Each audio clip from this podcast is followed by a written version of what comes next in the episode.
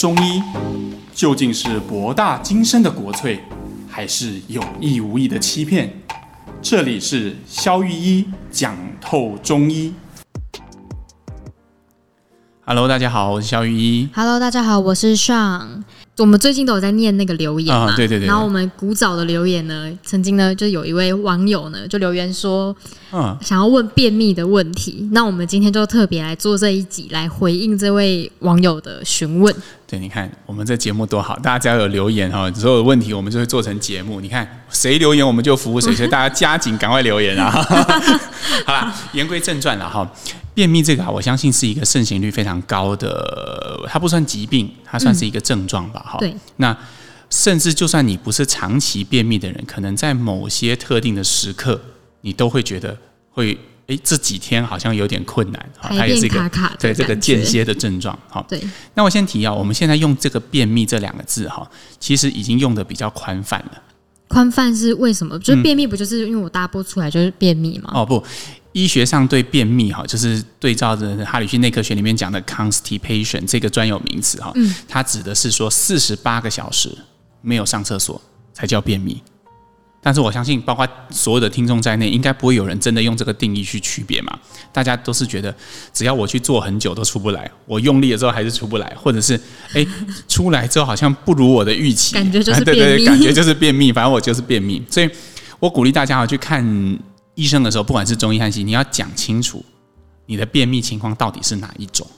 哎、欸，我突然想起来，就是以前啊，我在那个药局有看见那种丸肠人参，哦、那个不是便秘的时候，然后你说用塞的那种吗？对，它那个是油吗？就肚子会超级。那个通常一般哈，就是类似像甘油球一样的东西，它把有油分的东西直接塞到肠胃道里面，嗯、哦，那经过这样的刺激和润滑，它就可以直接把卡了很久的大便导出来。但是我要先提醒所有的听众哈，嗯，这个东西通常我们会列为一个最后的手段。哦，为什么它是最后的手段？如果你的便秘哈，刚开始我会建议你应该先从饮食调整开始。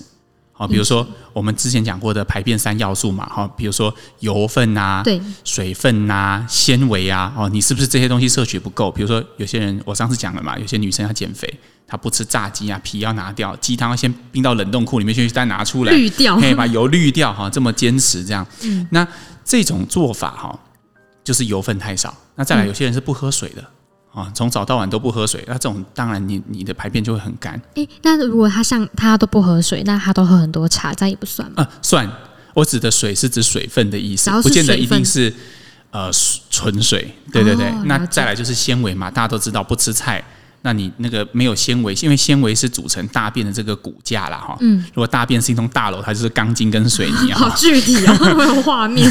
对对，这样太具体了嘛。哎，对，我们忘记提醒警语啊，这一局吃饭的时候不要听，然后因为我们从头到尾都会一直围绕大便这个东西，就是不断讲哈。对，然后有可能会有些画面一直不断浮出来，这样。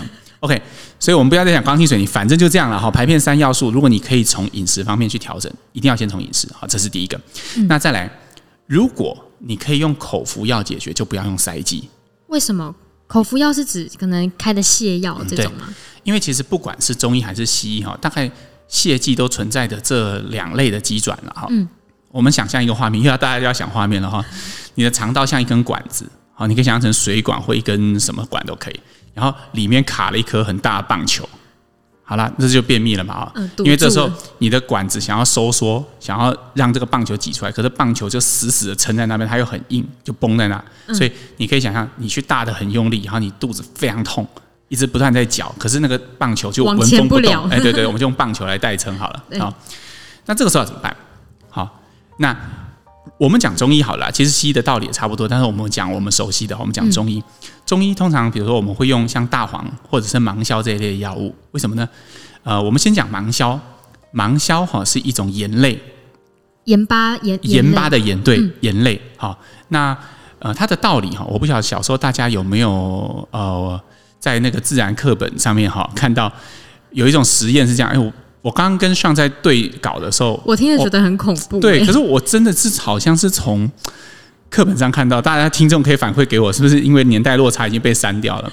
我记得我看过一个这样子的实验，然后就是说，你你找到一只瓜牛，然后你从它身上撒一些食盐。就是我们化掉，然后那个瓜牛就会脱水，然后就只剩下皮跟壳。这样 就很恐怖。对对对，那这个我们我们撇开恐不恐怖这件事，我们谈为什么？嗯，因为食盐很咸嘛。对。那这些盐类都含有高的渗透压，它会让水分水分会从低渗透压流向高渗透压，所以就从瓜牛的体内流向这些食盐，于是瓜牛就脱水而死。哦，是不是很像如果我们去海边玩，然后脚在水里面踏太久？海水踏太久，那就会皱皱。对啊，而且海水会特别皱嘛，因为它的盐分特别高嘛。好、嗯哦，那我们回到刚刚的盲硝，盲硝也是一种盐类啊。你想想看，它就像这样洒在那个管腔里面，这个时候会发生什么事？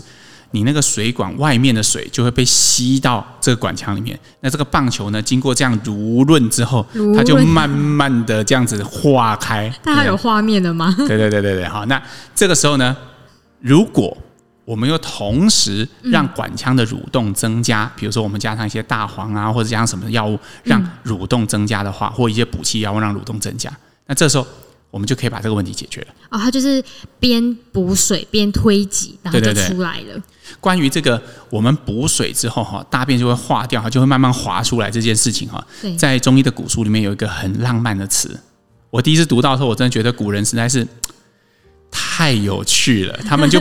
古书上不会直接刻“大便”两个字嘛？哈，对，他们以前叫出宫嘛，或解衣，就是解开衣服的意思，就解开衣服就是准备去大便嘛。哈，那这个濡润之后化开，然后滑出来的画面，他们叫增益行舟。好，就大家想象一艘船，那艘船就是大便卡在河床里面搁浅。对，那我们把那个河床慢慢的满起来，哦，那个舟就可以开出来。你看这样多好，很浪漫的画面，很棒。那刚刚肖医师有提到说，就是像那种用那种那种润润肠剂是最后的手段，是为什么？哦，我们最后提，刚刚我们讲的是第二类嘛，就是可以用口服的方式。晚肠剂哈是有非常不好的副作用的，就是它所造成的肠麻痹现象是这三种之最。所谓的肠麻痹哈，就是指说，如果你刚开始你用一颗，我们用西药来比喻好了，如果你用一颗可以上厕所，可能过了几年之后，你就变成两颗才有办法上厕所。哦，肠子会适应到这个东西。对对对，很多患者跟我说这是抗药性的，但其实这个用药不，这个用词完全不精准，这不是抗药性，抗药性指的是抗生素的，嗯、但是就是有点类似这样，你肠道适应了。这样药物的刺激，它有点像嗑药这样。对对对对，你要你你的剂量要增加，不管你里面丢的盐还是你促蠕动剂，都要越来越多。好，晚肠剂是最严重的一种，因为晚肠剂的力道最大，所以它所造成肠麻痹也会最严重。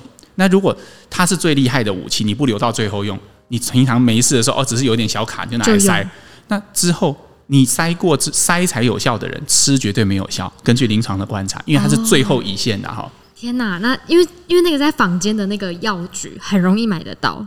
对啊，因为你想想看，嗯、这个就很像你在路上碰到一个小盗贼，你就把倚天剑跟屠龙刀拿出来用。那真的碰到大咖的时候，你要拿什么东西出来用？你就没有别的东西可以用了啦，哈。要给肠子练的。对，杀鸡焉用牛刀的意思，它是最后的牛刀，我们要把它留到最后才使用。哎，可是像便秘啊，它就是以中医来说，刚刚是用大麻。大不是大芒，是用大黄跟芒硝嘛？对。那他便秘就走单纯像便秘嘛？还是他背后有什么样的原因导致他便秘？OK，其实哈，呃，大家熟悉我们听众都知道，我们喜欢谈本质嘛，哈。对。我觉得今天如果中医在处理便秘这个领域的问题，嗯，只有说哦，我们就是补水、增益行舟啊，促进蠕动。其实我们跟西医也没有什么太大的区别啦，因为大家都会做，只是用不同的东西增益行舟而已。对。好。那所以，我们我常打一个比方嘛。今天如果你在墙壁上看到一块水渍，哦，或者是壁癌，嗯，那这个时候所有的人都知道哦，漏水了，对吧？但是知道这个有用吗？没有用啊。我们是要去找原因嘛？这个漏水从哪里来？是呃管道间漏的，好，从外墙里面雨下太大渗的，好像我们楼下一样，嗯、雨下太大渗出来的啊？还是说呃是因为马桶的破掉了，所以水箱破掉等等的？这要去找原因。好，对那同样的，今天排便变成棒球和水管卡在里面，一定是有原因的嘛？嗯。我们今天虽然解决了这个问题，让它增益行舟，让它促进蠕动，它可以解决。但是那下一次呢？如果你没有解决背后为什么会变成今天这状态，它还是会继续便秘。那你还不是要用更高的剂量，甚至晚长期？就像我们刚刚讲的。所以更进一步来看，通常哈有几个主要的原因哈。第一个就是气虚，气虚，嗯，我们中医用气虚这个字，其实这也是一个高度被滥用的字啦。就是说，你去看中医哈，有时候你也蛮容易听到这个字的。那 你就是虚啊，对，这是气，那什么虚？气虚啊。我们中医讲的气虚哈，在一般的语境下，通常指的是说，呃，我们身体的机能比正常来的更低下一些。比如说，一个人如果他本来精神假设是十分，他最近觉得他每天早上起来都只有三分。的精神，那这我们会叫他，这是疲倦方面的气虚。嗯，好，那比如说肠胃道，假设你本来每一分钟小肠和大肠的蠕动是每分钟可以蠕动八到十二次，嗯，但是你现在只蠕每分钟只蠕动三到五次，那这个就是肠胃的气虚。所以大家可以把气虚直接画一个等号，就气虚就等于功能低下，我们大致可以这样理解啦。哦，所以等于说，他身体的功能变得低下，导致他的肠胃蠕动出现状况。对，或者是说肠胃的气虚，我们就可以直接把它定义成肠胃的蠕动低下。哦，哎，那你就比较容易理解这个看起来很深邃的词，其实它经过转译之后，好像也没有这么深邃了哈。哦，所以其实就是在处理，就是补气才是解决根源的问题。对，那这个时候你看哈，我们肠道很有趣，它是这样。肠道里面本来要蠕动八到十二次，现在它只每分钟只蠕动三到五次。好，嗯、这时候大便是不是会停在肠子里面更久的时间？哦，它会干掉吗？对啊，那大肠其实只有做一件事情，嗯，就是把小肠那些濡润的食糜的水分重吸收、吸干。那你的粪便停在大肠的时间越久，那它就吸得越干，对不对？那越干，大肠就越推不动，对就更加气虚。可是大便又推不出来，它又在里面多停了一两天，它又变得更干，然后那个棒球就越来越大，变成篮球啊！当然不会啦，不可能的啦。篮球，那这个棒球可能就变垒球，也也太大，没关系，大家忘记这件这些球类好了。就是反正意思说它会越来越大，越来越硬，那你就没有办法做。所以、嗯、通常我们会标本兼治啦，哈，就是治标和治本一起。好、嗯，治标就是我们刚刚讲的增益行舟。增加蠕动，先把这颗棒球想办法推出来再说。嗯，那推出来之后，我们要帮这个患者做的是帮他补气，把他的肠胃从每分钟蠕动三到五次补到每分钟可以蠕动八到十二次。那这个时候便秘的问题才算彻底解决。哎，我想问一个，就是我前阵子真的在网络上看那个老高与小莫的 YT 嘛，然后他就有讲到说什么肠肠子是人类第二个大脑，它会分泌多巴胺吗？然后快乐的东西这样，嗯、那像常常便秘的人会不会就变得比较不快乐？就是他状肠胃环境很差。常常便秘，我我觉得其实是会有的。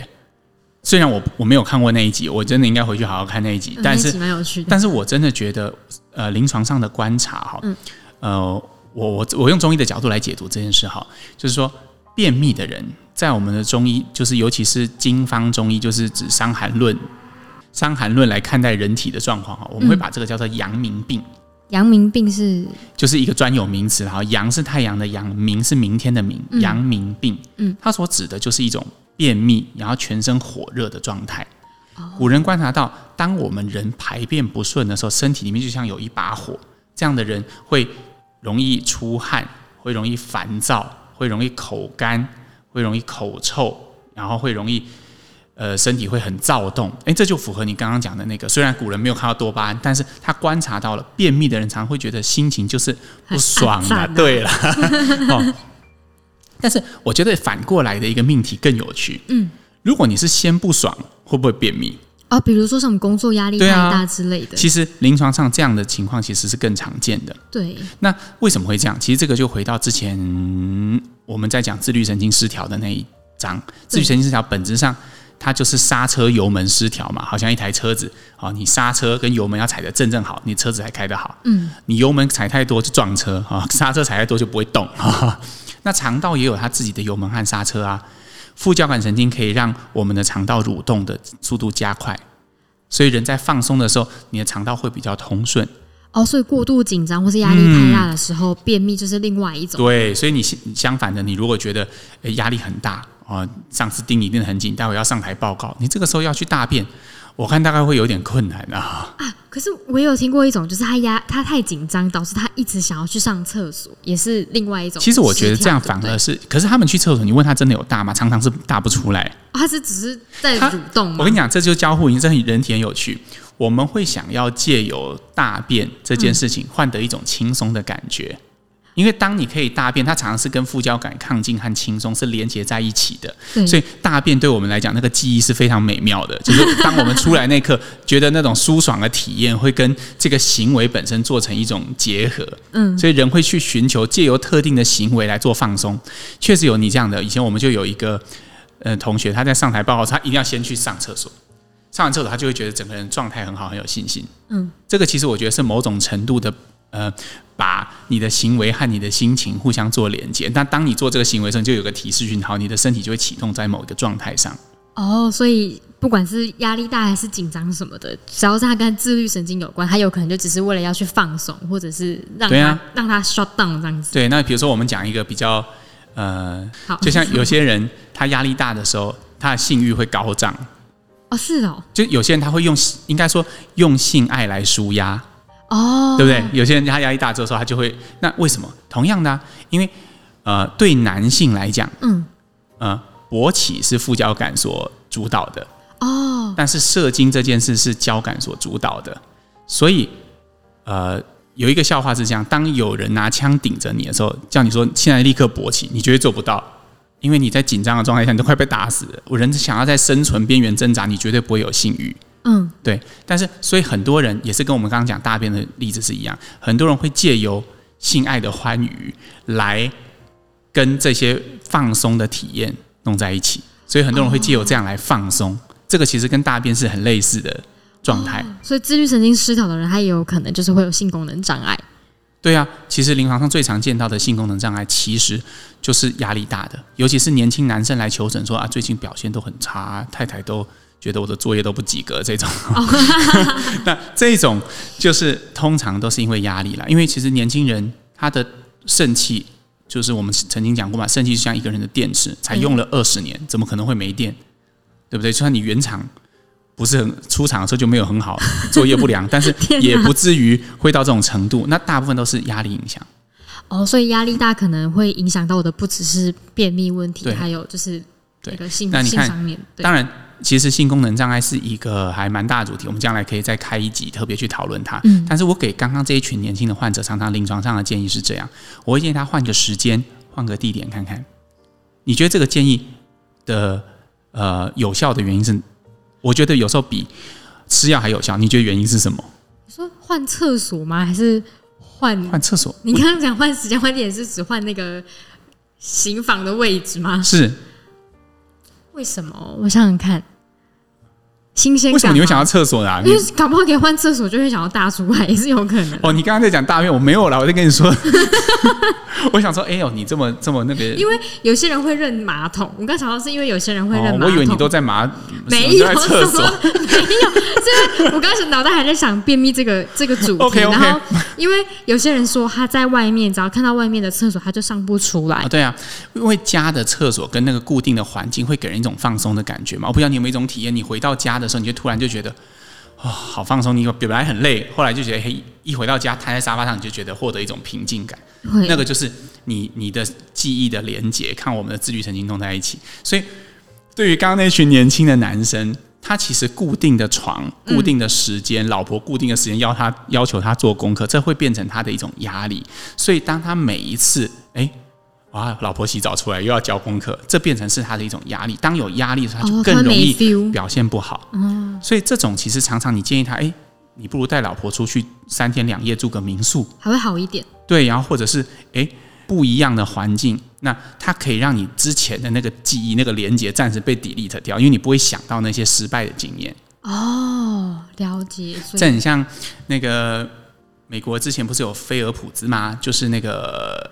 那个游泳冠军，嗯，听说他的教练怎么训练他，就是他每一次打破世世界纪录的时候，他都会都会有固定的那种仪式感的东西，就比如他会去想什么样特定的画面，他每次游完，他就会想说，他起来接受大家的欢呼，然后把泳镜怎么脱怎么甩。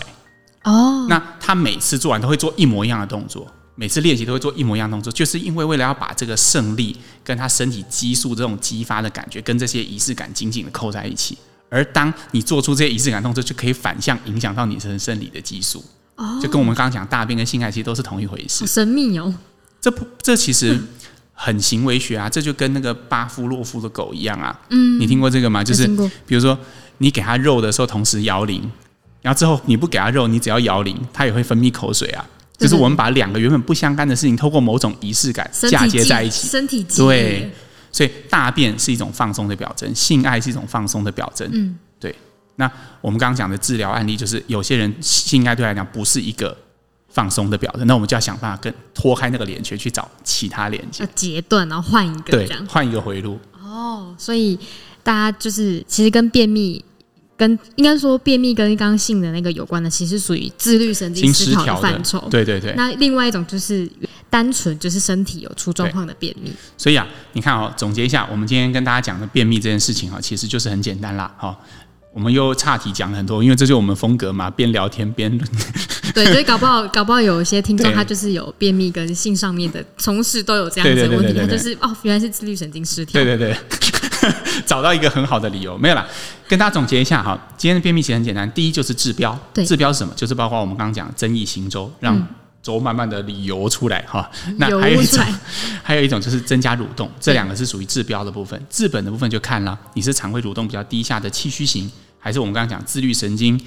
呃，不协调的所谓的干预型，就用我们以前之前讲的柴胡体质、半夏体质这些去去去处理，大概就可以处理的不错了。好，好啦，又到了我们要来念观众留言的时间啦。没错，这周收获还不错，有有两位网友的留言，然后呢，我来念一下。第一个呢是留言说，用心的节目太棒了。他写说，可以从中了解中医真正在想什么，临床药物使用的特性。哦，对，其实我们呢、啊、一直做这个节目，我都希望哈，我们不是只是泛泛而谈一些呃什么呃什么湿气啊，什么什么这些主题，我们是希望能够真的聊到一些中医内容，还要用我们觉得最简单的方式，大家最可以理解的方式，好，那去呈现给大家。非常感谢这位听众的肯定哈。然后下一则留言是写说好节目，然后收藏。然后他是简写说，呃，听到肖医师说会念留言，马上来留。没错，大家赶快留言。我这就知道这样有效。然后还有提到说，之前会在网络上找关于清热利湿的文章，然后很想要了解关于这方面的讯息。然后听到最新一集的解说，觉得节目很棒，因为每一次去看中医，医师也不会这么详细的。解说，然后谢谢你们的节目，让我们对中医更加的了解，加油！OK，谢谢这位听众。好，清热利湿的问题，我们回答一下。好，你会大概会发现哈，我们在节目经常在谈本质啦，哈，嗯，因为清热利湿就像我刚刚我们有聊到便秘的那个例子嘛，对，便秘的本质是要去看后面是气虚还是自律神经失调，不完全是治标就可以解决。同样，清热利湿也是。我们举，比如说最近最常见的疾病好了，最近在换季嘛，很多人过敏会发作，对，哦，可能是荨麻疹，可能是汗疱疹，哦，可能是那很多的汗疱疹都是湿热，啊，但是光用清热利湿有没有用？我觉得有用。但是它就好像我们刚刚讲的，大便光是芒硝和大黄，光是增益形状和蠕动有没有用？嗯，有用，因为它治标啊，你吃了就会好一点。但是不吃就来，那不如如果是这样，不如去吃抗组织胺好了，也是吃了就不会来啊。哦，对啊？还比较方便，药还比较不苦，对不对？嗯、还做成曼陀珠，然后还便宜。曼陀珠。对啊，Clarinet 是不是长得像曼陀珠一样嘛？对对对对对。啊，那那还甜甜的，对不对？还有糖衣定，不用那么辛苦喝药。所以我觉得中医的优势其实是在我们除了清热利湿之外，要去看。这个湿热到底从哪里来的？这个水啊，湿就是水嘛，到底从哪里漏出来的？这边给听众一个观念哈，什么东西是湿？什么东西是水？什么东西是痰？这也是一个很好的主题，我们之后可以展开来讲。大概是这样。我们中医认为，只要喝下去的水，如果它能够正常分布，什么叫正常分布？就是它不会停在不该停的地方，它会去到它应该去的地方。嗯嗯，这就很像咒语哈。什么是它该去的地方？比如说黏膜，我们的水分要来滋润我们这些需要有水分的地方，比如说眼睛的黏膜、嘴巴的黏膜、嗯、鼻子的黏膜、肠胃道的黏膜。嗯、哦，刚刚我们提到的大便，哈、哦，要有润滑的效果。对，排便三要素就有水嘛。对，什么是它不应该去的地方？